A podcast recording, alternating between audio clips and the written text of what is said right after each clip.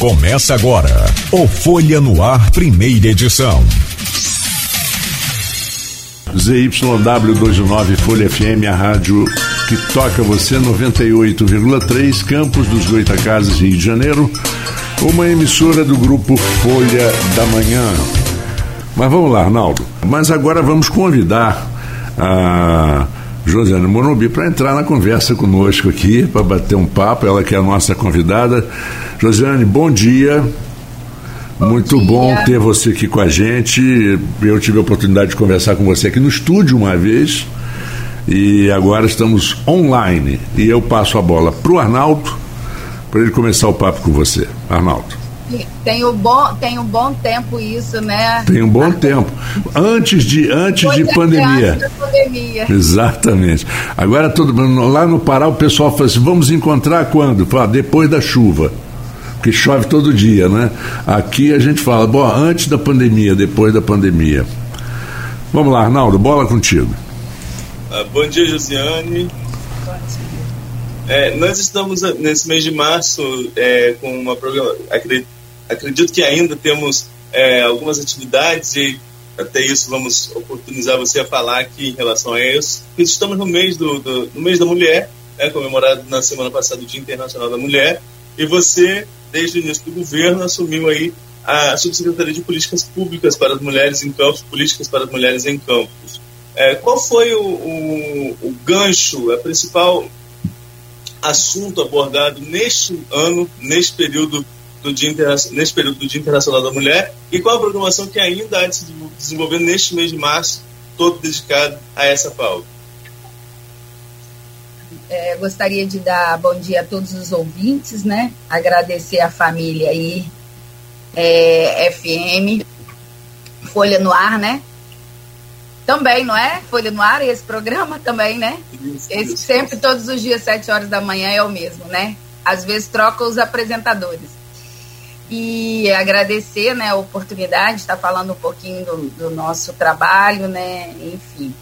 Então, nós estamos assim é, com uma programação até extensa e a gente nem quis passar no, no final de fevereiro a programação meio que engessada, porque a gente sabia que quando a gente começa a fazer as atividades, algumas instituições nos, nos fazem essa, esse convite para poder a gente estar tá falando sobre relacionamentos abusivos, como identificar esses relacionamentos abusivos, levar até essas, essas instituições como é que funciona a subsecretaria da mulher, como é que funciona o CEAM, é, aonde buscar ajuda, enfim, quando envolve idoso ou envolve é, é, a criança, como que a gente faz, enfim, a gente tem ido em vários em vários lugares levando né, um pouco do nosso trabalho, está sendo extremamente positivo fizemos uma agenda, duas agendas consecutivas é, ontem e antes de ontem, lá na, na PAP com os pais. A Naira nos, nos convidou e, e dividiu os pais de acordo com as patologias das crianças. E foi assim super positivo, porque as mulheres se sentem extremamente valorizadas, se identificam com algumas situações então, isso está sendo muito importante porque é, quando a gente fala que o combate e a prevenção contra a violência das mulheres não é responsabilidade só do órgão municipal, e sim de todas as instituições, de toda a sociedade civil, é, é verdade, porque as pessoas começam a entender que elas também são corresponsáveis, e que identificam uma situação e outra com alguém conhecido, querido e, e acabam se envolvendo. E não é esse bicho de sete cabeças, a gente pode fazer denúncia anônima, a gente tem órgãos que podem né, zelar pelo, seus, pelo, pelo seu sigilo, e aí você está fazendo com que você consiga é, defender aquela vida. Então a gente tem ido em vários lugares, é, Sexta-feira a gente vai a Farol para falar com, com, com público mais jovem. Então a gente também está dando continuidade a, a, um projeto da cultura, né? Farol todo ano. É, a gente tem programação com o pessoal da segurança pública. Ontem eu estive também com, com o Coronel Gustavo, mostrando a importância que a segurança pública tem nesse combate, né, nesse viés todo aí da violência contra as mulheres. É, pedimos apoio a ele para que a gente consiga fazer um trabalho específico com as mulheres que hoje já têm é, medidas protetivas que são monitoradas com a Patrulha Maria da Penha, porque a gente sabe que muitas mulheres, mesmo com medidas protetivas, às vezes é, por falta de apoio psicológico, é, elas acabam é, quebrando a medida protetiva e voltando na DEAN, e voltando para o ciclo da violência, voltando para esse agressor. Então, a gente quer dar suporte para essa mulher na sua totalidade, seja é, é, na questão da, da integridade física, na saúde, na questão mental, para que é, ela se sinta abraçada até na questão das oportunidades de, de, de, trabalho. A gente tem feito aí vários, várias agendas. Com Ontem mesmo a gente participou de uma agenda na Firjan com mulheres na indústria, então é super super gostoso você ver outras empresas, é, grandes empresas, se importando né, com essa questão da valorização da mulher, da empregabilidade, da, de tentar é, trazer uma igualdade né, é, é de oportunidades, tanto para a mulher quanto para os homens, que a gente vê que é um percentual tão pequeno, apesar das mulheres elas se prepararem mais, é, na questão estatística, né, de, de formação mesmo, as mulheres é, elas têm, são mais graduadas que os homens. Então, assim, a gente não entende por que, que existe esse preconceito ainda.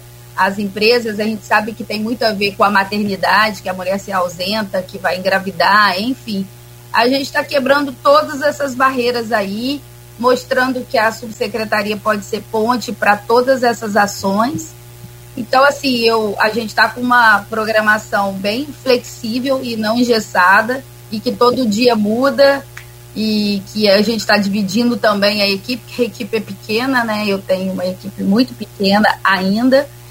E aí a gente está se dividindo para a gente poder estar tá em todos os lugares. Então tem psicóloga minha que já falou, em debate na Estácio, é, é, outra já em escolas particulares, e, e que a gente vê que que tem muitos jovens, a gente também já foi na Data Fox a semana passada, falar para um grupo de jovens que estavam lá se preparando para ser técnico de, de segurança do trabalho. Então a gente está se dividindo aí, Arnaldo. Não sei se eu consegui te responder. Sim, é, e Josiane, a gente sabe que é, a política pública de atendimento, sobretudo de atendimento à mulher, não é só no mês de março, né? O mês de março é um mês simbólico, é um mês, como você mesmo falou, de, de, de vários eventos para marcar essas atividades da, da política pública, para muitas vezes para apresentar a, a, comunidades mais distantes é, a, as oportunidades que se tem, os debates que podem ser feitos, a, a prestação de atendimento que acontece mas é, é, esse tem que ser um trabalho contínuo. Você, é, como eu falei, está à frente dessa subsecretaria desde o início do, da gestão é, Vladimir Garotinho. Qual a sua avaliação do trabalho que vem acontecendo durante o ano e o que você pode. Claro que você vai citar, na minha pergunta eu sei que já vem a resposta. Você vai citar, por exemplo, é, a inauguração da CEAM, mas é, além da CEAM, quais os principais destaques deste período no seu ponto de vista? Então, é, o CEAM foi uma grande vitória, né? Mas o CEAM também, sem a subsecretaria, a gente não teria o, o tanto de êxito que nós tivemos, que a subsecretaria, ela traz essa gestão de todo o processo. Então, é, é o CEAM, é, é, a gente pega os profissionais e eles têm lá a, a, as agendas de atendimentos, atendem né, de forma agendada, dá continuidade, mas aí quem pensa, na Ocean, quem são as mulheres que já estão de alta, né? Que não estão fazendo aquele tratamento mais individualizado, que já podem fazer um, um atendimento coletivo. Aí quem pensa é a subsecretaria. Ah, vamos fazer um café com essas mulheres, vamos fazer uma roda de conversa, vamos fazer um curso para essas mulheres. Então, a subsecretaria serve o tempo todo de suporte ao, ao CEAM e o CEAM serve de suporte à subsecretaria. Aí, quais são os avanços? Os avanços que, que o, os equipamentos ficaram conhecidos. Eu acredito que já existia muitas das violências que hoje a gente é, observa, que a, até chega a sair nas mídias, a gente já vivenciava isso, só que as mulheres não tinham essa coragem né, de nos procurar, às vezes até de nos procurar antes de ir para a DEAN, né? Então a gente tem mostrado que precisa ser um combate diário e coletivo, então todas essas partes que eu já falei, né, precisam se envolver é, a gente tem feito é, várias reuniões com, com, toda a rede de apoio é, a essas mulheres. Então, por isso, porque o nosso grande foco, e que a gente achou que era até um pouco mais simples, mas não é, é analisar todo esse fluxo entre cada um, cada um equipamento dessa rede até o CEAM e do CEAM até esses equipamentos. Então, a gente está fazendo essas reuniões entre segurança pública, educação, é, é, junto com a saúde, junto com o desenvolvimento econômico, é, principalmente dentro da área de, de, de, trabalho e renda. A gente tem feito reuniões com o conselho, o conselho vai ter um fórum municipal agora. Então, a gente está fazendo reuniões com os CREAS, né, que, que trata dessas mulheres com mais vulnerabilidade então com a nossa secretaria também de assistência. Então a gente está fazendo essas reuniões todas e criando um fluxo entre a nós, o nosso CEAM e esse equipamento específico, para que depois a gente possa montar de verdade, fazer uma cerimônia para cada um desses, desses autores ou atores, é, desses atores assinarem esse termo que vai ser um marco muito importante, que a gente vai é, dividir essas responsabilidades com todos esse, esses atores, todos esses equipamentos, através do nosso pacto que nós vamos estar fazendo sobre o enfrentamento e combate à violência aqui no nosso município. Então, assim, todas as nossas ações são em favor desse grande pacto, porque a gente já observou que é humanamente impossível a gente combater a violência no nosso município de forma individual, só o nosso equipamento. A gente precisa desse todo. Até vocês também entram como uma rede também de, de, de apoio, né? É, não especializado, entendeu? Onde a gente recebe denúncias. A gente não pode, o CEAM, é, a gente tem que receber demanda voluntária, né? Essa questão da gente ir até a, pelo CEAM da gente ir até o, a, a agredida, a mulher que sofreu violência, a gente não pode fazer essa busca, né? Essa busca ativa. Mas a subsecretaria ela tem suporte para poder fazer essas buscas. Então a gente recebe demanda hoje nosso o nosso CEAN está referenciado no 180, que é super importante.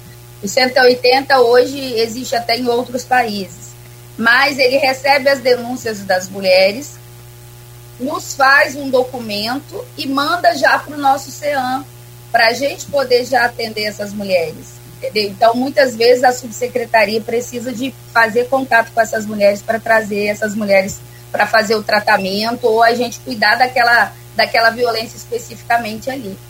Então, a gente tem assim, eu acredito que em pouco, né, mais de um ano, a subsecretaria ela já, veio, já fez grandes feitos. E principalmente porque a gente tem ainda uma equipe que está sendo montada e de acordo com a necessidade o prefeito tem nos concedido algumas outras profissionais, né, para que a gente realmente tenha braços, porque esse mês mesmo está sendo assim extremamente cansativo, porque é um evento atrás do outro então, não sei se eu consegui te, te responder. Conseguiu, creio que sim, né? Não estou falando pelo Arnaldo. Por exemplo, a gente já tem uma, uma estatística dos atendimentos Então a gente pretende fazer o, o, o mapa da mulher campista e junto com isso a gente vai colocar alguns dados da violência. Então, assim, a gente está identificando qual o território, qual a idade dessa mulher, é, é, questão de etnia, é, religião, poder aquisitivo, né, econômico. Então a gente está estratificando também essa mulher que também é atendida pela gente lá no, no CEAM. Josiane, tem... bom, não, pode concluir, que aí eu é, encaixo uma pergunta nesse assunto. ainda, a gente tem muito a avançar. A gente precisa de um, de um, um sim lá do nosso, da nossa secretaria até, para a gente conseguir o aluguel social, que também é um dos itens que a gente já se, já se propôs desde o início da gestão, porque a gente sabe que essa mulher, às vezes, ela não tem para onde ir com os seus filhos, e não é o caso do abrigamento, do acolhimento lá da Casa Benta. É, é, simplesmente ela ter um outro espaço para ela poder viver com o seu filho. Então a gente precisa de avançar também no aluguel social e a gente já precisa de avançar muito nas oportunidades de trabalho. Para isso a gente está estreitando os nossos laços aí com a Secretaria de Desenvolvimento, criando a questão do selo que é empresa amiga da mulher, para que a gente dê oportunidade e empregabilidade para essas mulheres, que a gente sabe que é o segundo motivo para essa mulher não sair do ciclo da Bom, violência. Deixa eu colocar uma pergunta, porque recentemente eu trouxe, num, num horário meu à noite, um, uma, um papo, uma entrevista com a Maria Franco, que é advogada, presidente da OAB Mulher, e nós conversamos eh, muito sobre é, às vezes a mulher ela sofre uma agressão, é, vamos supor uma agressão física, um estupro ou uma tentativa de estupro, é, e isso já foi relatado várias vezes. Chega numa delegacia onde ela vai buscar, no desespero buscar um, um, certo apoio e às vezes ela ouve é, aquela, aquela coisa, mas a senhora estava com essa saia curtinha assim, a senhora estava com essa blusa decotada, acaba sendo uma violência dupla. Né? Ela, ela é violentada de uma, fisicamente e depois passa por uma situação de, de humilhação. É claro que hoje nós já temos algumas delegacias especializadas e, e profissionais treinadíssimos e que sabem acolher como, como, como você vê é, essa preparação, esse treinamento que está sendo feito para que as pessoas possam acolher? Ali ninguém precisa de crítica. A mulher não pode ser criticada naquele momento. Ela, gente, ela sofreu uma violência. Não importa que saia que ela estava, que blusa que ela estava, se, se ela estava, se ela é bonita, se ela é feia, isso não vem ao caso. Né? E também esse, esse problema da, da daquele famoso papel que, que garante um distanciamento, mas ele é um papel. Né? E nós tivemos recentemente em Campos, Arnaldo lembra muito bem, de um, um ex-marido que entrou numa academia e não adianta, a moça correu para dentro da academia e ele a matou e tinha a restrição. Essa é mais ou menos a colocação, como vocês é, agem diante dessas realidades né? e que, graças a Deus, estão, é, algumas pelo menos, estão diminuindo. Então, essa questão desse atendimento, assim, não muito especializado na DEAN especificamente, eu não acredito que aconteça. Porque a gente tem uma aproximação muito grande da DEAN, dos inspetores. Os inspetores têm nossos telefones pessoais, entendeu? O que acontece com a DEAN, que a gente está cansado de conversar com a doutora Ana Paula, que ela é uma gestora de um órgão como outra qualquer. O órgão dela é estadual. O órgão dela só trabalha pessoas concursadas, né? O que acontece é que tem inspetoras, poucas inspetoras mulheres, né? E que, no, por exemplo, na última vez que eu fui lá, parece que duas das, das poucas inspetoras mulheres, porque as mulheres preferem conversar com as mulheres, e é óbvio essa, esse desejo delas, por quê? Já vem de uma violência contra os homens. Chega na DEAN, vai ser atendida por um inspetor homem. Que não, por mais que vocês sejam treinados, vocês nunca vão sentir o que a mulher sente quando ela é violentada. Entendeu? Por mais que vocês tenham essa sensibilidade à flor da pele. É um homem.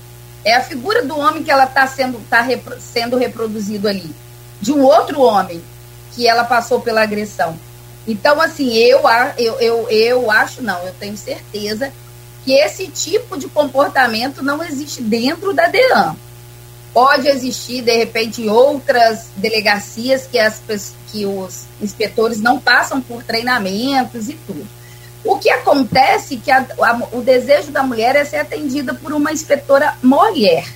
Só que doutora Ana Paula tem poucas inspetoras, não é contratar pessoas, porque também ia depender também da contratação do Estado, é concurso. Algumas mulheres saem para de licença maternidade. Ela estava com uma mulher que seguiu o marido, que é delegado, e foi para outro, outro, outro estado, outro município, enfim. E as mulheres acompanham pela questão né, de, de família. Então, ela tem um número reduzido que não atende, ela já me falou, que não atende o número de, de casos que eles têm por dia, né? Apesar de, da DEAN nossa sempre ficar em primeiro lugar do estado todo, em atendimento, em apreensões e, e vários outros é, é, requisitos que eles, eles são avaliados, entendeu? Mas esse comportamento esdrúxulo, assim, de questão de, ah, você, você favoreceu para que essa violência acontecesse com você por conta do seu comportamento, por conta do, do que você estava vestindo, por conta da onde você estava, tal. Isso é é, é, é, ainda existe, tá? Existe muito ainda, mas não dentro da delegacia. Eu não sei se eu fui assim é, é, é, clara, porque, por exemplo, olha, há pouco tempo a doutora Ana Paula estava com o telefone dela fixo, sem funcionar. Não porque não faltava dinheiro para consertar. A, a, enfim, é coisa de gestão mesmo que a operadora não tinha lá ido lá para poder ver a questão de cabeamento e tudo. A gente tem uma DEAN com infraestrutura antiga, péssima, que não tem uma recepção calorosa, que não tem uma recepção é, acolhedora, que mal, mal tem um ventilador com umas cadeiras tudo rasgada, com um chão que você pisa e ele vai ficando assim. Enfim, ela, ela ganhou um, um valor lá do Ministério do Trabalho, parece, e precisava, aquilo só ia dar para comprar o material. Ela precisava de mão de obra para ela poder fazer essa reforma toda lá. Então, ela, como gestora, entende todas as deficiências que hoje tem, mas é deficiência de mão de obra, né? deficiência física do local, e eu, eu não acredito, entendeu? Que o pessoal da DEAN, que são preparados, eles têm o um jeito lá, os protocolos que eles têm que seguir de inquérito. Às vezes é, eles perguntam mais do que uma vez sobre aquela questão daquela violência que a mulher estava falando, porque às vezes não é a primeira vez que aquela mulher vai na DEAN. Ela tem já um ciclo de, de, de idas e vindas dentro da DEAN. Pergunto se realmente ela quer fazer o, é, é, é, o boletim de ocorrência, é, se ela vai querer a medida protetiva, questiona do jeito que eles têm que questionar, mas eu acredito que, que não tem esse perfil, os, os, os investigadores lá, não, os policiais. Arnaldo. Josiane, a gente fala todo ano, é, é, nesse mês de março, a gente aborda essa pauta, especificamente de é, políticas públicas relacionadas ao direito da mulher, mas todo ano também a gente acaba esbarrando nessa questão da violência. Você assumiu a secretaria em meio à pandemia e os indicativos nacionais apontam que na pandemia, devido ao confinamento, esses números relacionados à violência doméstica, eles também subiram. Essa é a realidade em campos também? Vocês têm números estatísticos quanto a isso? É, têm acompanhado esses casos de violência doméstica, sobretudo que ocorreram nesse período de pandemia? Então, é, eu acredito, né, por conta de todos esses canais hoje, é, de forma digital, né, você consegue fazer denúncias tal. Eu acho que é, poderia ter sido muito mais grave, porque essas mulheres estavam no ambiente doméstico junto com seus agressores, né? Isso foi um fator é, muito indesejável né, para a questão da, da violência. Então, ela ficou presa dentro de casa com esse agressor. Mas, por exemplo, os, os disque denúncias né, que você consegue hoje, você consegue acessar, né, além do 180, agora eu não vou, não estou lembrando de cabeça, mas existe um outro número da própria Secretaria Nacional de Políticas para as Mulheres que você pode, é, você pode mandar fotos, você pode pedir ajuda por WhatsApp. É, você também né, consegue hoje, né, algumas, algumas é, mulheres pedirem esse tipo de ajuda por conta dessas facilidades, mas também tem aquelas mulheres que estão na pobreza extrema que não tem o telefone para poder estar tá ligando e fazendo essa denúncia. Então, o que, que a gente tem que é, é, é, preparar para essas mulheres? É que ela consiga dividir qualquer instante, porque a gente já fez atendimento lá no CEAN, não só um atendimento, mais de dois, de ter mulheres em cárcere privados aqui em Campos. Em Campos, não longe da gente. Entendeu? Mulheres que estavam em casa em condições subhumanas, é, à mercê desses agressores. Então, assim, a pandemia, o ambiente familiar, que a gente sabe que é quase 82% da violência que acontece contra as mulheres, principalmente a violência física, ela é num ambiente familiar que era para trazer esse, esse, essa proteção para as mulheres, né? É até um contrassenso, né? Um ambiente familiar que era para trazer mais segurança, traz mais insegurança e mais violência. Então, elas têm que dividir, aprender a, a, a, a não, não ficar caladas e pedir ajuda para outras pessoas se elas estão extremamente vulneráveis que não conseguem usar esses canais que hoje facilitam aí você pedir ajuda.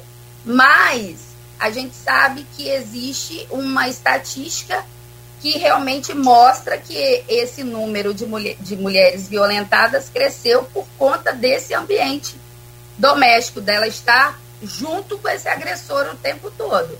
E de falar de cárcere privados, de, de situações assim, que você não acredita que o ser humano é submetido. Então, com certeza, Campos não está é, diferente do nosso país como um todo. Não só nosso país, né? Mundialmente, a pandemia favoreceu muito a questão da violência aí contra as mulheres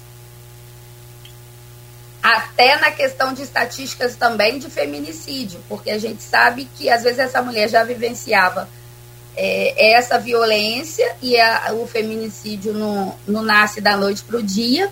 E como ela estava confinada com esse agressor, isso, é, isso favorece o feminicídio acontecer, entendeu? Bom, é, 7 horas e 42 minutos. de atendimento no CEAM né? A gente tem essa estatística. Pois, Luciane. Ah, Arnaldo, vamos voltar aqui. Ah, nossa convidada está pegando umas estatísticas e já já vamos retomar aqui com a entrevista. Vamos só aguardar aqui o retorno da Josiane para a gente é, é, continuar o bate-papo. Né? Nós estamos falando hoje sobre as políticas públicas relacionadas a, ao atendimento à mulher. E a Josiane, como eu falei desde o início do programa, é a subsecretária responsável pelo setor da prefeitura desde o início, desde o início da, do governo é, Vladimir Garotinho. Josiane, voltando agora, nós falávamos no fim do último bloco, Josiane, em relação a, a esse aumento da violência doméstica que as estatísticas apontam no país inteiro devido, nesse período aí de pandemia, né, nós, é, nesse período de confinamento. Muitas vezes, é, é, como você mesmo colocou na, na, na sua palavra, onde deve, na, na, sua resposta anterior, onde deveria ser o local de segurança para todo, todo mundo né, que está em casa, que está é, é, no, no seio familiar, para as mulheres vítimas de violência doméstica, onde ela está mais próxima ao seu agressor, fica mais vulnerável, sobretudo nesse momento de confinamento. E aí eu falar sobre isso, você ia começar a falar é, sobre a, a, questão do atendimento no, no, CEAN, no CEAN, Centro de Atendimento é, é, de Apoio à Mulher, CEAN, que foi inaugurado no ano passado. Então, é, é, eu queria que você continuasse a falar sobre isso, como que foi esse primeiro ano, aí, esses primeiros meses, na verdade, né? Foi inaugurado, salvo melhor juízo, em setembro, né? Uhum. O CEAM foi inaugurado em setembro, então como que foi esse atendimento e o que o CEAM oferece a essas mulheres vítimas de violência? Então, é, a gente inaugurou o CEAM já na segunda quinzena de setembro. Até dezembro nós fizemos 43 atendimentos, né? É, já em janeiro e fevereiro, né, a gente fechou essas estatísticas, nós atendemos 112 mulheres. Isso são casos novos. Então, assim, a gente observa que né, com a divulgação né, intensa da subsecretaria, né, com muita ajuda dos meios de comunicação, a gente e também e, é, o que mais favoreceu também a gente foi esse pacto que a gente fez com a DEAN de forma ainda não 100% formalizada pra, através de documento, mas é, a DEAN tem nos encaminhado. Então, assim, que já era um desejo muito grande de doutora Ana Paula a gente também ter o CEAM, porque é o que ela ela até esteve no dia 8 lá no café da manhã com a gente, e ela falou é que essa mulher nos visita sempre, porque ela não consegue sair desse ciclo da violência, se ela não tiver o tratamento, o apoio adequado. Então ela sempre está voltando, renovando as suas medidas protetivas, ou voltando para esse agressor e, e vivenciando uma agressão ainda maior. Então, é, esse número né, elevado de janeiro e fevereiro, ele vem muito, é, foi favorecido né, através da, da, desse pacto com a DEAN, esses encaminhamentos da DEAN. Então, a gente tem atendido um número mais elevado. E a gente até, o que eu falei, eu até pedi aqui, porque é muita coisa para a gente guardar na cabeça, eu pedi para poder ver se até o final do, do programa eu consigo passar, é, através das estatísticas, qual que é o, a faixa etária que a gente mais atende, né, as mulheres lá, e o território também para poder passar para vocês. Porque a questão, né, é, isso é importante para a gente poder identificar onde que a gente precisa começar a atuar mais com políticas públicas voltadas para essas mulheres nesse local, porque a gente vai começar o CEAM itinerante. A gente já até fez uma ação em dezembro em Canaã e agora a gente vai dar continuidade a isso. Né, passando o mês de março, que é muito, muita agitação, a gente vai começar aí na, em algumas áreas específicas e ouvir de perto, né, como subsecretaria principalmente, qual a deficiência maior, o que que essas mulheres dessa população, desse território mais precisa, porque a gente sabe que as deficiências são diferentes de acordo com alguns territórios, até a questão de, de etnia também dessas mulheres, a gente sabe que cada um existe uma necessidade específica. Enfim, a gente vai fazer um trabalho também com, com as mulheres negras, quilombolas, até indígenas, então a gente também precisa de estar tá fazendo esse, esses encontros do CEAN itinerante aí em cada território. Josiane, é, essa questão de território a gente vai ter essas estatísticas mais, mais tarde, né? Mas é, de cabeça, assim, de percepção geral, é, tem localidades, é, é, uma realidade distinta devido à faixa etária, é o interior por causa de, às vezes, por formação ainda é, às vezes uma formação ainda machista, uma formação ainda de que a, a mulher é subserviente ao homem, enfim. É, isso é perceptível numa cidade de dimensões grandiosas como Campos? Peraí só um minutinho. É, o que, que a gente tem observado? A gente não, não recebeu ainda mulheres de Santo Eduardo, de Conselheiro Josino, Morro do Coco, de farol, de lugares mais é que ficam mais longe, mais distantes do centro. Por isso a ideia de fazer o CEAN itinerante, Mas a gente sabe que são pessoas com um pouco mais de características de interior e a gente sabe o quanto isso sempre favoreceu para acontecer a violência, só que as famílias não identificavam isso, né? A gente sabe que, infelizmente, é, cometidas por, por familiares mesmo, entendeu? Por tios, por avós, e que era um simples ato de, de, de tentar alguma coisa com, com, com, com, os netos ou com os sobrinhos e, ah, porque é meu tio, tem que respeitar, ficava calado, enfim. Então a gente sabe que isso é mais características de interior mesmo, né? As pessoas são mais broncas em questão cultural mesmo. Fora que as mulheres também se sentem envergonhadas por falta do, do conhecimento em si, do, do entender que aquilo ali é um direito dela, não viver aquilo ali é um direito dela, e elas ficam né, a, a, envergonhadas. Então, como a gente não recebeu mulheres desses locais, a gente sabe da dificuldade, às vezes, do transporte, ou até mesmo do desses locais ainda não terem um conhecimento que existe o equipamento. Entendeu? Por isso que a gente está fazendo um trabalho assim bacana com a saúde, para que a gente também envolva as UBS desses locais, né, que vão ser ponte para a gente. Então, hoje, pelo atendimento dos locais que a gente atendeu aqui, o que é mais comum a gente atender são as mulheres daqui da, da, da região do centro e de Guarus.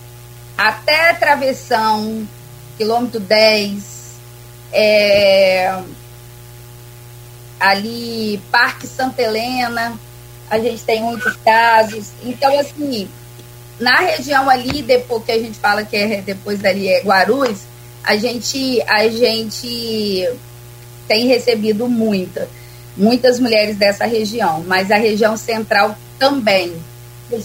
Até envolve, por exemplo, pecuária, é, é, como que é o nome? Pecuária, ali do lado a pecuária.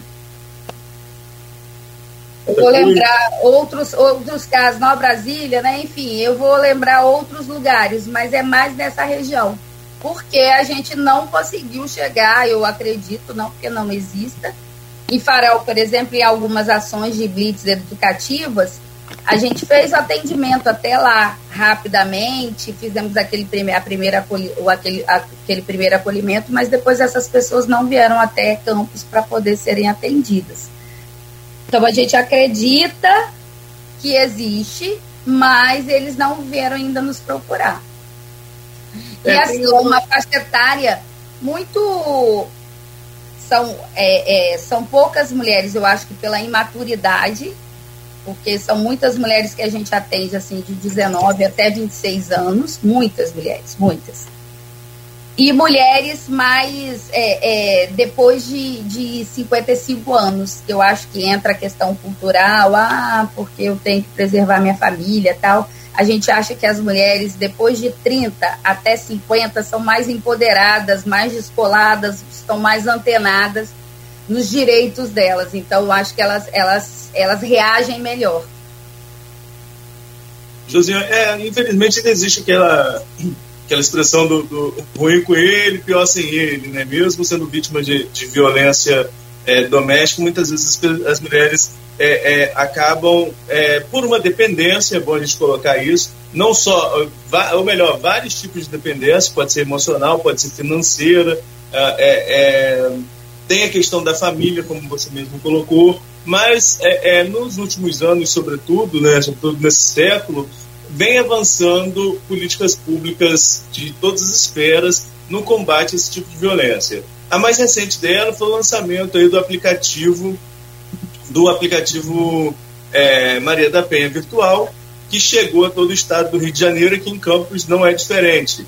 Com esse aplicativo, é, a, a mulher vítima de violência pode fazer, fazer o pedido de uma medida protetiva pelo próprio celular, né, se tiver a disponibilidade dele. Porque muitas vezes o agressor, sabendo também dessas, dessas possibilidades, ele retira o celular da vítima, é, impede que ela tenha comunicação com o mundo externo, como você mesmo colocou no, no, no bloco anterior, esses casos, inclusive, de cárcere privado. Mas, enfim, se a mulher tem acesso ao celular, agora ela tem essa, essa facilidade. Que você comentasse para gente essa facilidade do, do aplicativo e os outros meios que a mulher tem de denunciar quando ela é vítima de violência sem precisar sair de casa. Então, esse Maria da Penha é, virtual, eu acho que toda a ferramenta né, de tentativa de combate à violência é extremamente bem-vinda. E com certeza essa foi muito bem elaborada, teve várias mãos, a UERJ está tá muito envolvida. A gente a gente está tentando uma agenda com, com o setor de dentro da UERJ, que foi o que desenvolveu esse aplicativo, para que a gente também é, tire algumas dúvidas, tá, Arnaldo? Apesar de da gente falar assim que é excelente, eu até botei já o link lá no meu Instagram. Então acho que essa boa essa boa prática deveria ser usada, né, por todos nós que somos militantes dentro dessa dessa área, né, de combate à violência. Então é uma ferramenta facilitadora, mas existe várias vários questionamentos. Ontem eu conversando com minha equipe técnica, a gente, a gente, toda semana a gente se reúne e tem algumas pautas. E ontem a gente, como o, o, o aplicativo é novo, tá, Arnaldo? A gente realmente, assim, a gente sempre é, é, é, deixou bem claro que a fala da mulher, ela tem que ser priorizada em qualquer, em qualquer instância. Lá no CEAM, a gente nunca vai, vai incentivar a mulher a fazer algo que ela não queira. Então a gente tem que preservar a vontade da mulher. E como é uma coisa, né? É, é, eu sei que a gente está caminhando para esse mundo digital, né? Da era de, de tecnologia. Ela não vai ser ouvida e a gente sabe que muitas vezes você consegue perceber, fazer a percepção de mentira ou verdade, é, se aquela questão se você tiver com aquela pessoa, vou ter que fechar a janela, aquela pessoa pessoalmente ali com você, você consegue verificar né, a, a, as verdades, a verdade né, naquele momento, eu acho assim que a gente tem que, tem que ter muitos critérios, porque, por exemplo, como é, o aplicativo você vai poder colocar é, fotos, você vai poder é, colocar alguns textos, enfim. Mas como que vai, vai ficar o andamento processual? Não vai envolver um inquérito policial, porque o, o, o ADEAN funciona assim, ela faz a escuta dessa mulher, né? Ela, ela, ela organiza todas as provas e manda bem mastigadinho para o juiz. E que a gente tem já uma falha aqui em campo porque a gente não tem juizado especializado em campos, tá, Arnaldo? A gente tem hoje o GCRIM, e dentro do GCRIM, que, que fala da, da, da, da família, temos a violência doméstica. Então, a gente sabe que a liberação das, das medidas protetivas, elas não são rápidas, porque a gente não tem um, um juizado especializado. Então, isso, de repente, vai ser positivo para a gente que vai ter esse aplicativo online. Mas será que lá dentro, de quem for analisar tudo isso, vai ser rápido? Vai ter mãos para isso? Vai melhorar esse processo? Então, a gente ontem, com a equipe técnica, né? Que a gente sabe que fórmula milagrosa não existe. A gente tem construção. Como o aplicativo vai estar sendo utilizado, testado. Então, é claro que vai ter várias avaliações que vai ter oportunidade de melhoria. Porque, assim, eu, eu acho que a gente abrir mão 100% do inquérito investigativo e comprobatório mesmo daquilo ali ser verdade, eu acho que a gente tem muito risco. Mas, entendeu? A gente vai estar tá aí testando, a gente vai tentar fazer essa reunião de forma digital com o pessoal da UERJ para a gente poder tirar todas essas, essas dúvidas aí. para poder a gente ter esse entendimento de como que vai ser, até mesmo pegar a, a, a, a boa prática de um, de um outro estado que já tenha algum aplicativo desse, e como é que foi a implantação, o que, que foi positivo, o que, que foi negativo, entendeu? Porque não existe, infelizmente, não existe fórmula mágica, repito aqui, entendeu? E eu sei o quanto que é importante, porque mulheres às vezes não não não deixam de enxergar o outro lado. Eu sou totalmente a favor da mulher, né? Mas a gente sabe, ontem mesmo lá na PAP, uma mãe falou: é, Dona Josiane, a senhora está falando aí de todas as facilidades para a mulher denunciar. E quando a mulher entende da lei e instiga o, o, o, o parceiro, porque ela sabe da, da lei, de todo o conhecimento, aí ela violenta o parceiro, porque ele, sei lá, separou, não quer mais, já tem uma outra família, já tem uma outra pessoa, e a, essa mulher está ligada a esse ex-companheiro, né, de forma emocional, e aí cria situações, entendeu? Pode ser também que a mulher também omita a verdade, entendeu? Então, essa questão comprobatória, eu não sei como é que vai ser avaliada pelo aplicativo.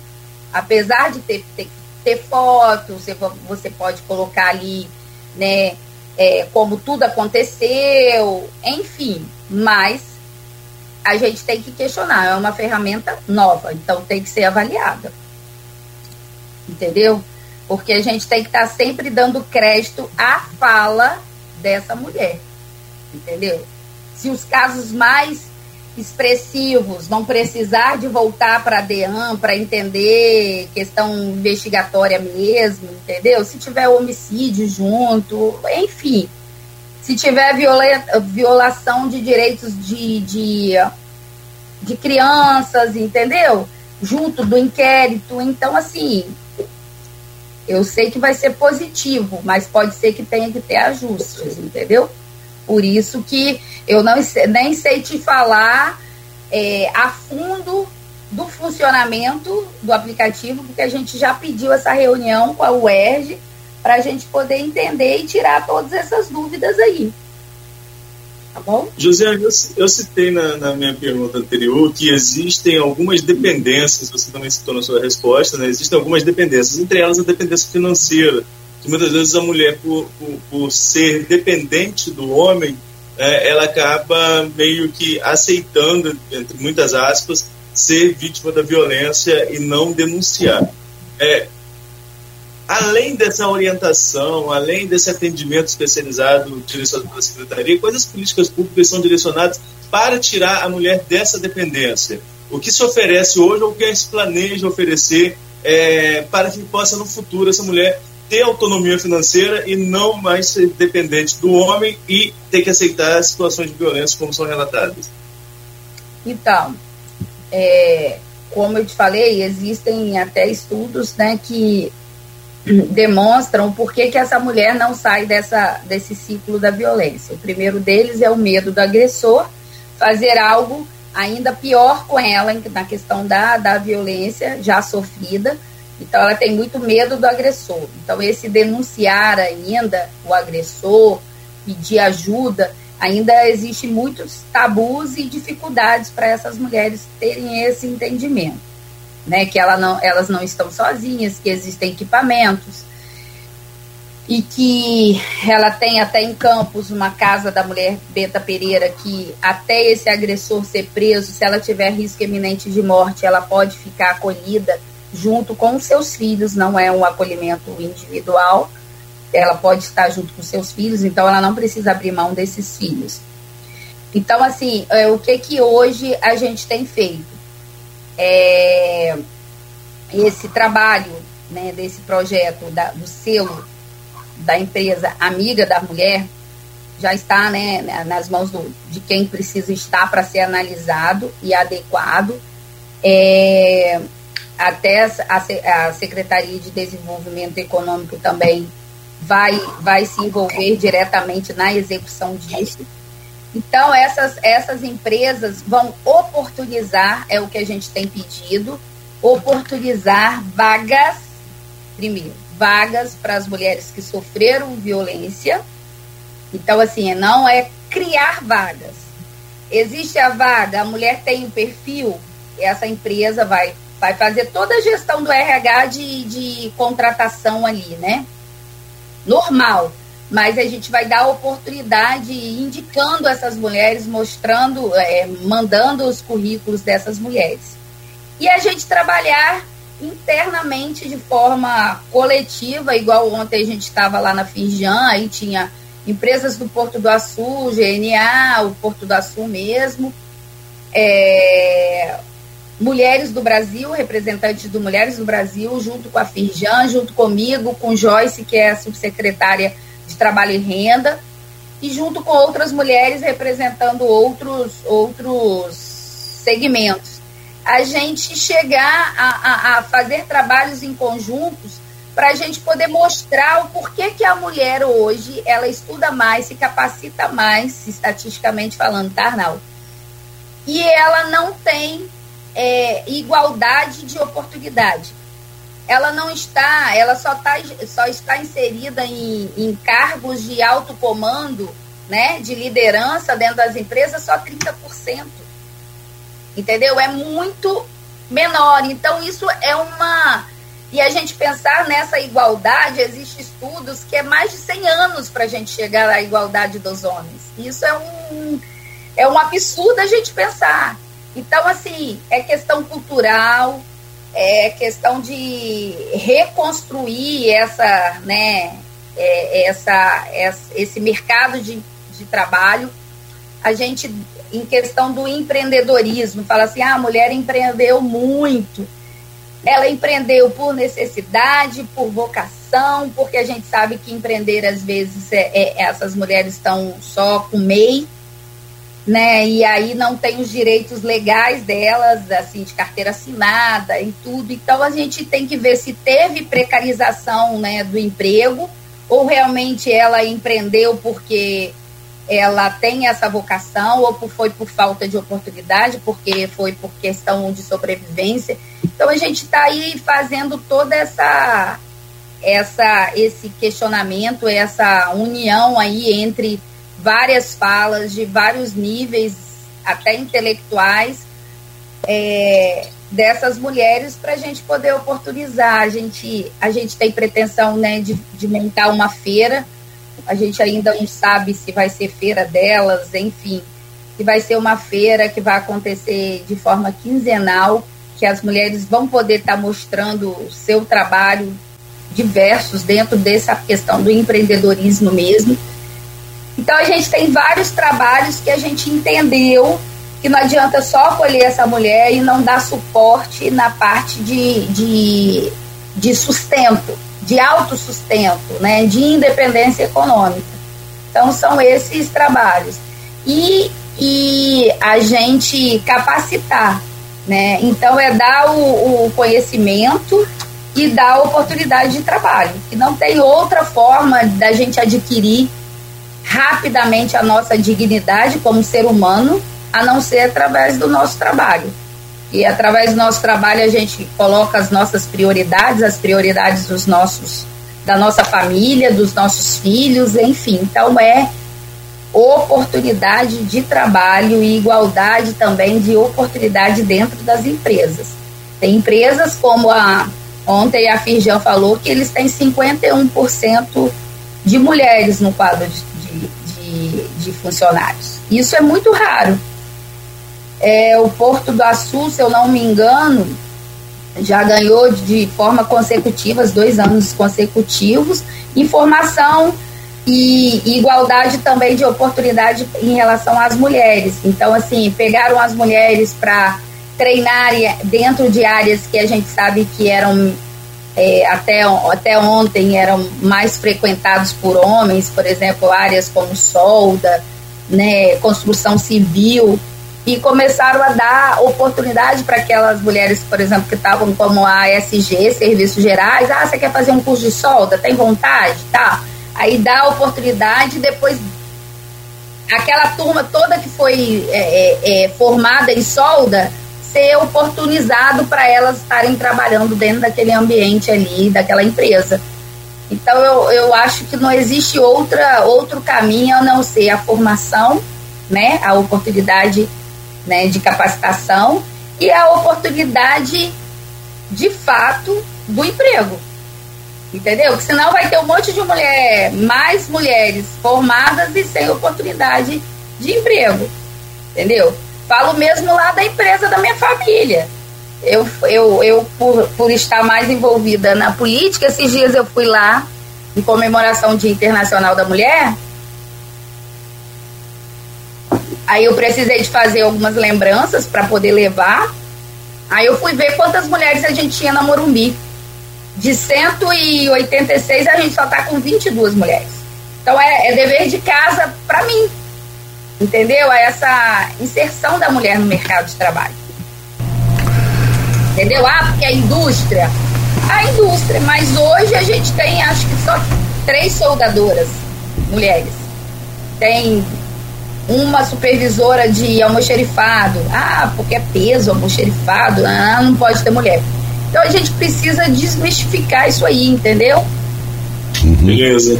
Vamos lá, Josiane, é, um outro assunto que tem ganhado muito destaque, né, sobretudo desde o ano passado, desde uma matéria do Fantástico apontando essa realidade de muitas mulheres, né, desde de jovens, adolescentes, né, é, que é a questão da pobreza menstrual. Nunca se ouviu falar tanto sobre esse assunto desde que o Fantástico fez essa, essa matéria. Acho que é, é, revela a importância da imprensa enquanto trazer à tona é, é problemas do cotidiano que muitas vezes passam despercebidos.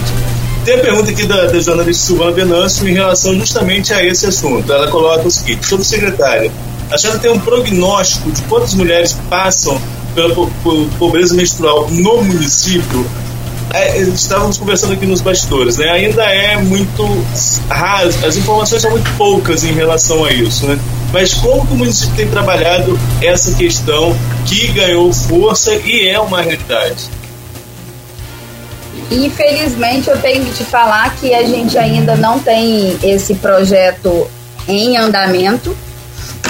É, vai ser desenvolvido agora que a gente começou a dialogar é, de forma mais é, atual, atuante, né, de forma mais rotineira com, com a educação agora, esse ano que eu falo, que além da implantação do Maria da Penha vai às escolas, a gente tem os embaixadores do Dia Laranja, que são jovens falando para jovens dentro do ambiente é, escolar, então, além desses dois, desses dois, desses dois projetos, Maria da Penha vai escolas e embaixadores do Dia Laranja, a gente vai começar a fazer esse levantamento também nas escolas, que a gente, infelizmente, a gente não tem esse prognóstico.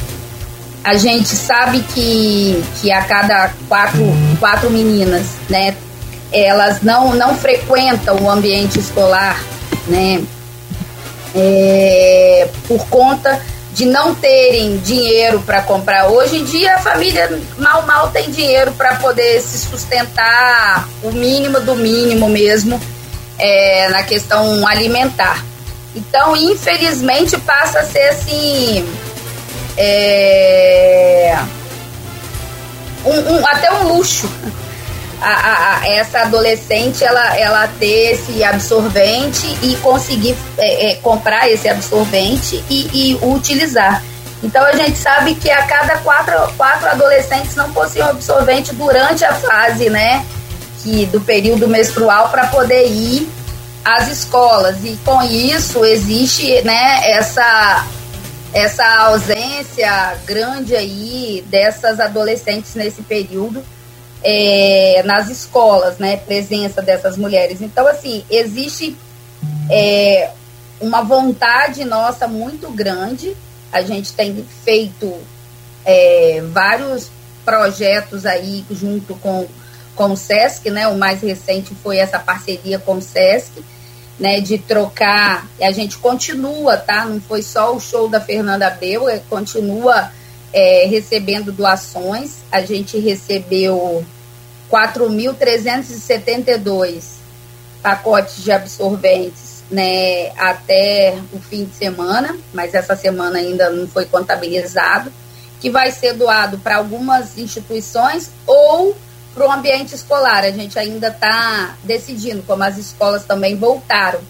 Mas, infelizmente, esse prognóstico de quantas meninas que a gente tem nesse período né, é, é, fértil, a gente sabe que a gente não deixa de menstruar né, até a, a nosso período aí, né, de, de, de entrar na menopausa, né?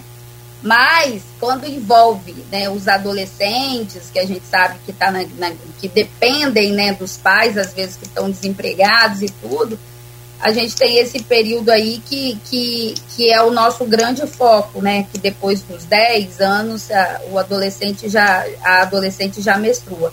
Então a gente precisa fazer esse levantamento, tanto porque isso é uma questão de saúde pública, então a gente precisa fazer um trabalho tanto com a saúde quanto com a educação também. Mas não existe nenhum projeto ainda, pelo menos foi com o último momento que a gente conversou, não existe projeto ainda, não existe esse levantamento ainda. A gente vai estar desenvolvendo com essas parcerias, saúde e educação aqui. Entendeu? Você citou aí a parceria com o SESC, né? E existe um projeto que está acontecendo, que continua acontecendo, do projeto é, Mulheres Plurais, que é a parceria do SESC com a Prefeitura. Eu queria que você falasse um pouquinho para a gente sobre essa parceria, sobre é, é, como está sendo desenvolvida essa parceria e já, aproveitando o gancho, lembrar que no projeto teve início com o show da Fernanda Abreu, né, no Shopping Guarulhos, no último sábado, e lá, nesse show, foram arrecadados 4.372 é, absorventes que serão entregues a instituições do município. Por enquanto, esses absorventes têm que ser entregues a instituições justamente por esse fato de não ter ainda uma política é, é, determinada no município. Não é isso? Mas sua pretensão, enquanto subsecretária, é desenvolver essa política e aí poder é, colaborar de outra forma na distribuição desses absorventes? Sim, porque quando por exemplo, é, o ano passado, eu peguei esse dado, foi com Kelly Vitter, nossa coleguinha até aqui, né, de programa também. Kelly fez um, um, um projeto junto com, com a sociedade civil, se eu não me engano, blog generalizando e por amor ao outro, né? Que a sociedade civil é, é doou para esses dois, para essas duas instituições. Eles conseguiram 5 mil absorventes, né? 5 mil pacotes de absorventes, e doou para as nossas instituições da assistência, que foi Residência Inclusiva, Centro Pop, Casa de Passagem, Lar Cidadão. Isso foi o ano passado, em julho, acho que foi em julho, mês 7. E aí, depois disso, a gente começou essa, essa movimentação com o SESC, né? mas começamos a movimentação é, com o intuito né, das doações e depois a gente entender internamente o que, que seria é, é, mais vantajoso a gente doar.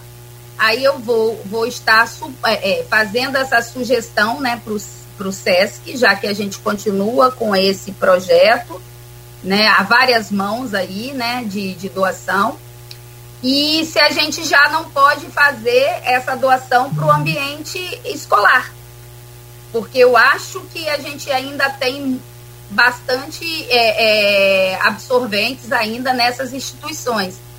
Então a gente também vai fazer esse levantamento essa semana, até com, com, com a Amélia, que é a diretora né, desses equipamentos, para ver a necessidade da gente doar para eles ou a gente direcionar tudo para o ambiente escolar. E aí eu tenho uma reunião, se eu não me engano, acho que é dia. Hoje é que dia? Eu acho que é hoje, dia 16, com o pessoal da educação. Estou me perdida ainda na minha agenda, mas acho que é hoje mesmo, para a gente poder tratar desses dois projetos que eu te falei. Maria da Penha vai à escola, já está já está finalizado, a gente vai entregar para que eles façam alguma melhoria, porque a gente vai fazer em parceria com eles. É, os embaixadores do Dia Laranja e a gente vai falar sobre a, a pobreza menstrual, que é uma questão de saúde pública, mas envolve a educação 100%. para que a gente veja como que a gente vai levantar esses dados, para que eu possa vir aqui numa próxima oportunidade, Arnaldo, e já ter dados para você, porque a gente ainda não tem, entendeu? A gente ainda não tem, infelizmente. Josiane, a gente está aqui conversando já há um tempo e passamos por diversos assuntos, mas eu não posso deixar de citar também o fato da política, né? não só a política pública, como é o fato é, é, hoje a sua pasta responde em relação falando da política partidária mesmo. É, falamos sobre isso em outra oportunidade já, mas é sempre bom ouvir de uma mulher em relação a essa questão, mas de uma mulher que esteve na Câmara. A Câmara passa, inclusive, por um momento conturbado, como falei no início do programa, e vamos comentar ainda. Está faltando uma mulher lá para poder apaziguar aquele clima lá, Arnaldo. Está faltando então, uma mulher na Câmara. Né, é justamente, é justamente sobre isso que a gente, que a gente vai formulando a pergunta aqui. É, Para você que já esteve lá, como você está vendo essa legislatura sem a presença de uma mulher, sobretudo na defesa de pautas relacionadas a políticas públicas para mulheres? Qual o seu diálogo institucional com os vereadores, com a comissão é, pertinente a esse tipo de política pública? Existe esse diálogo? Como que funciona? E de maneira geral, nós estamos em ano eleitoral. Você acha que esse ano a, a representatividade feminina pode crescer na política, estou falando a nível nacional, estou nem regionalizando, nem trazendo para o Rio, não. A sua percepção em relação ao Brasil, você acha que há espaço para um crescimento? Campanhas institucionais para isso acontece. O TSE estava com uma campanha há pouco tempo, reforçando o papel da mulher na política. Os partidos políticos que agora estão em, campanha, em período de pré-campanha fazem inserções partidárias, também estão apresentando mulheres na política. Você acha que essa eleição de 2022 pode ter um, um, um diferencial aí, aumentar a representatividade feminina no Congresso Nacional? Olha, eu acredito que sim, porque é, existe uma movimentação muito grande da presença feminina é, na política, porque o que, que acontece? Quando você analisa esse monte de, de, de corrupções, de escândalos, é raro, é raro você ver um nome de uma mulher. Aí você vai falar assim, ah, porque elas também são em números menores. Mas mesmo as que existem, é, eu estava analisando a Câmara Federal, né? Hoje a gente só tem é, 76 mulheres lá, de um total de. Ai, se eu não me engano, são 500 e pouco. Depois eu tenho que até guardar esse número. Então a gente tem uma, uma baixa representatividade, né? Muito baixa. Então, a, as outras, é, eu acho que, que quase todas as parlamentares e todos os encontros, acabei de vir agora do Rio, é, a gente recebeu lá a Rosângela Gomes, que é uma deputada federal por, por, pelo Rio, ela falou o quanto de trabalho que, eles, que elas fazem na, na bancada feminina para incentivar outras mulheres, entendeu? Apesar da gente entender que, continuando o assunto de violência, existe uma violência muito grande dentro do ambiente é, político, então existe a violência política, né? O, o descaso, o desrespeito, é, é, colocar a mulher como objeto mesmo, entendeu?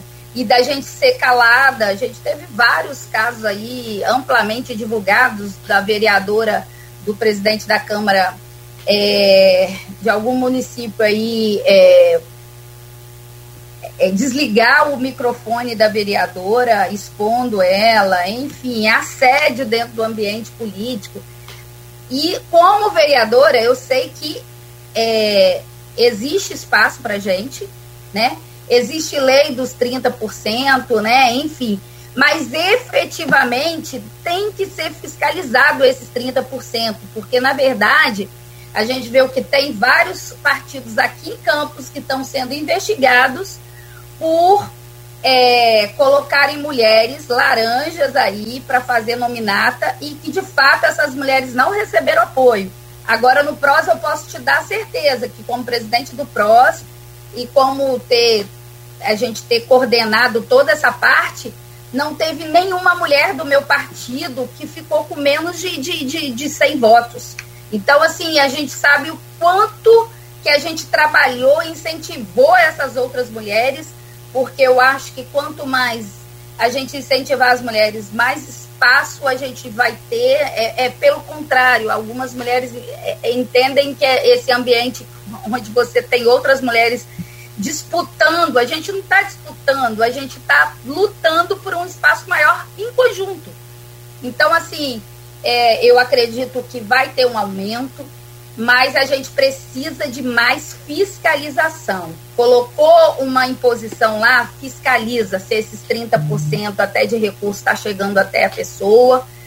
A gente sabe como que existem manobras dentro do, do, dos, dos partidos.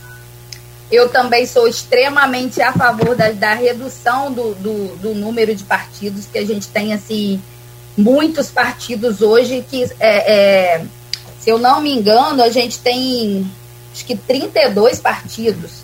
Eu também sou a favor de diminuir é, a quantidade de partidos para poder.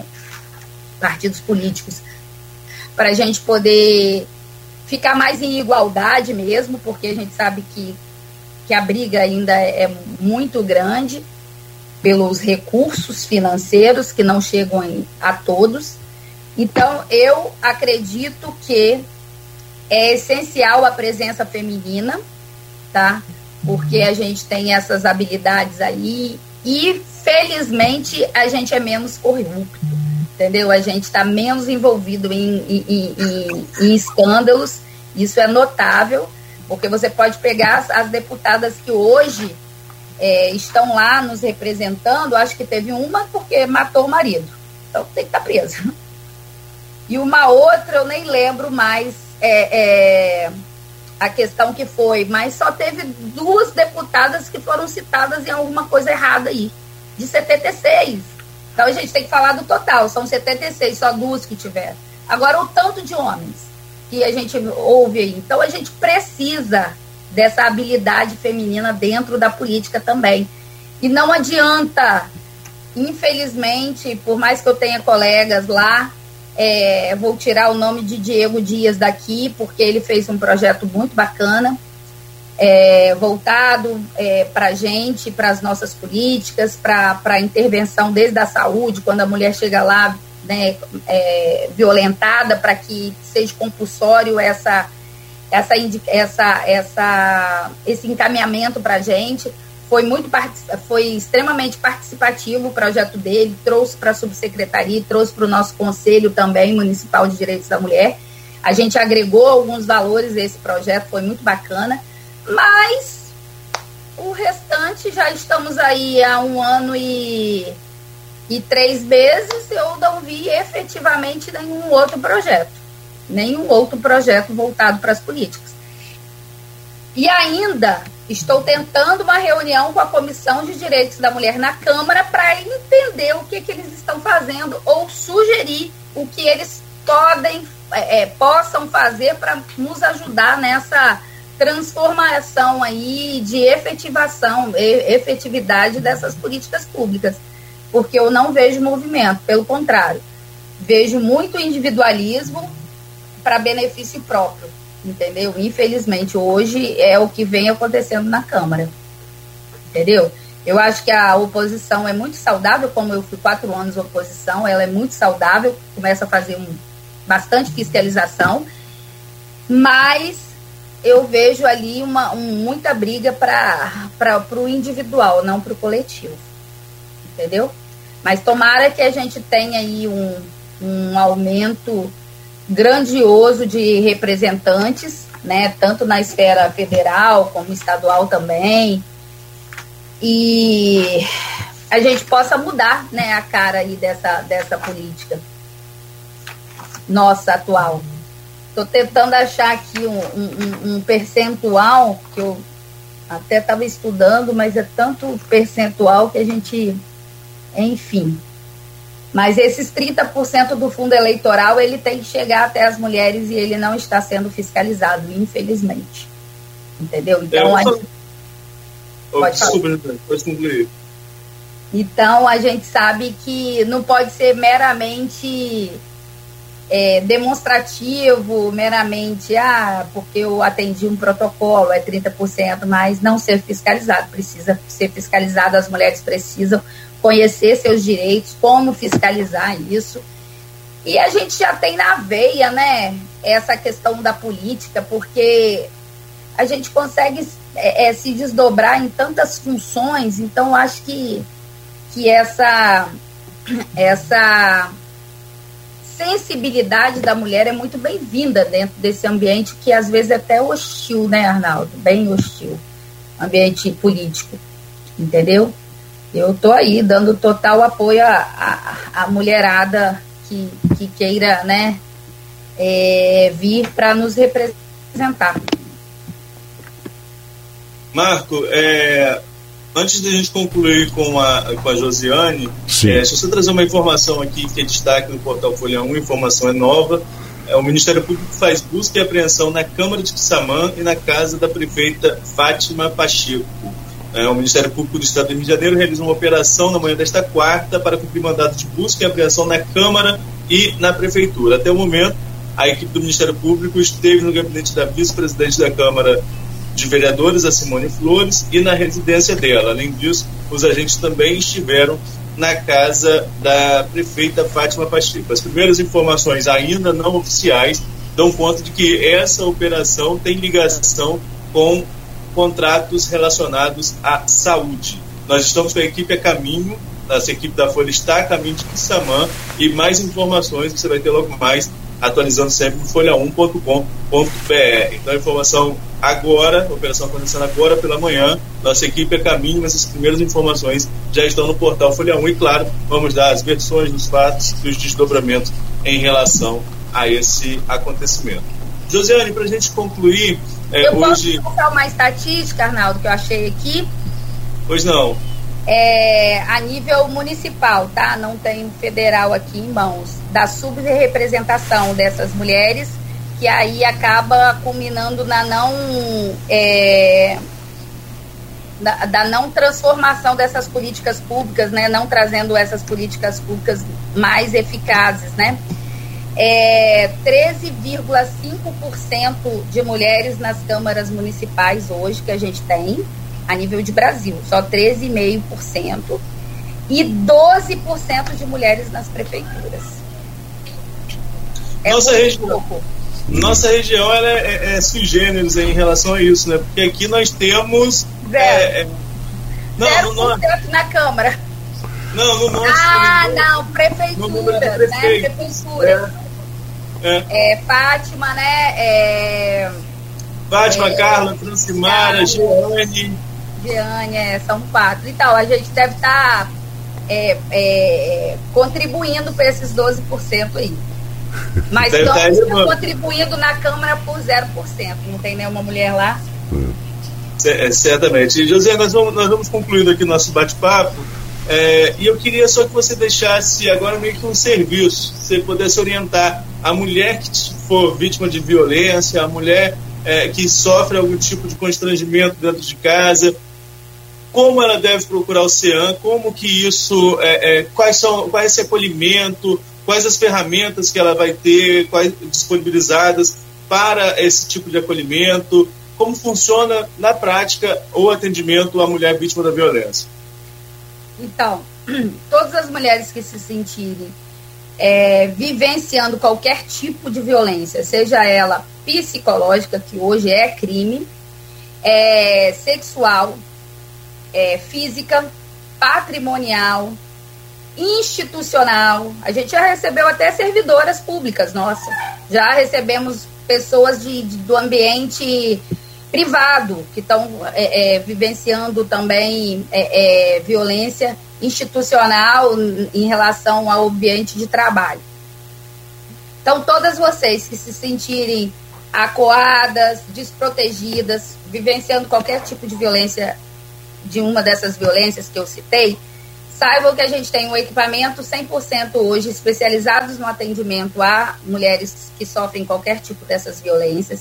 A gente tem uma equipe multidisciplinar, psicólogas, assistentes sociais e advogadas. Nossa advogada hoje é, é, se envolve nos inquéritos, ela acompanha essas mulheres até as audiências dela, dessas mulheres, é, defende essas mulheres na partilha de bens, de alimentos, na guarda né, desses filhos. Então a gente tem essa advogada que é bem especializada em família, então ela, é, a doutora Cristiane, ela pode te acompanhar.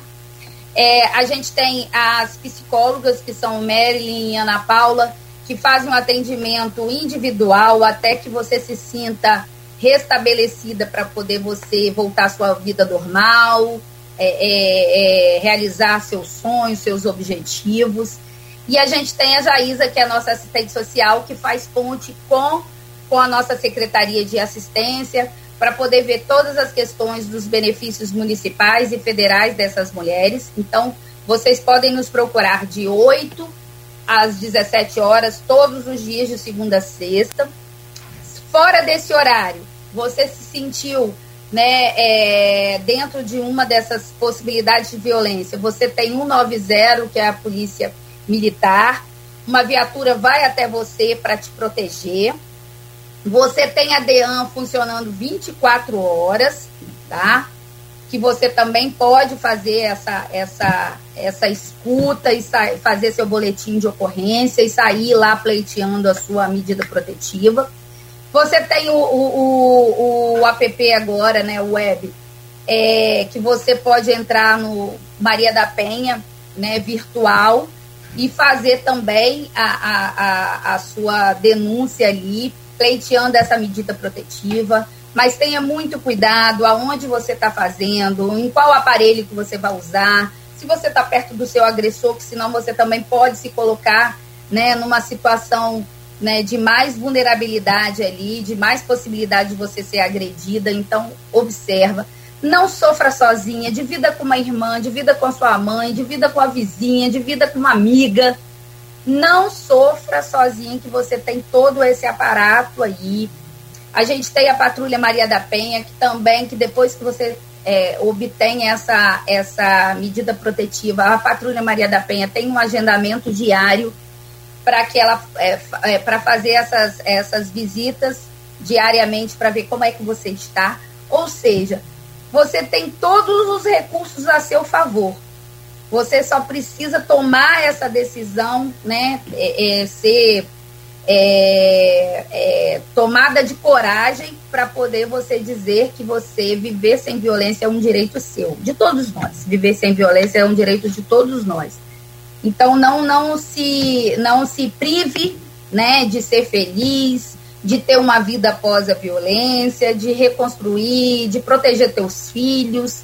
Então nos procure a, é, na rua o CEAN e a subsecretaria funcionar na rua Goitacazes 257 no centro no TUF, é, dependendo né, de qual aplicativo que você colocar lá, fala centro ou TUF. É ali esquina com, com Rua Aquidaban, é uma casa bonita de jardim, que tem umas beiradinhas lilás. Nos procure ali de 8 a 5 da tarde, de segunda a sexta. Tirando isso, polícia, 190, ou DEAN, 24 horas todos os dias, ou também o Disque 180, né, que é federal, um aplicativo federal, que você pode, pode usar, que vai chegar essa denúncia até a gente, até o CEAN, que a gente está credenciado lá. Eu acho que eu consegui resumir. Bom, então. E é... também posso fazer propaganda do nosso Instagram, onde tem todos esses planejamentos, agendamentos das nossas ações. A gente tem aí ação junto com o SESC na, no, no dia 18, é, roda de conversa, é, junto com, com várias categorias. Aí a gente vai ter as artesãs também conversando com a gente. Enfim, a gente está tentando ouvir todas as categorias, como eu falei das quilombolas aqui, marisqueiras, porque cada um tem uma, uma demanda para que a subsecretaria entenda a oportunidade de projeto específico para essas mulheres, tá bom? Muito bem, muito obrigado. Beleza, Suzane, obrigado. Josiane, muito obrigado. É, nós tivemos aqui a Josiane Murumbino, nossa convidada no Folha no Ar de hoje. É verdade, Ronaldo. Então vamos encerrando por aqui.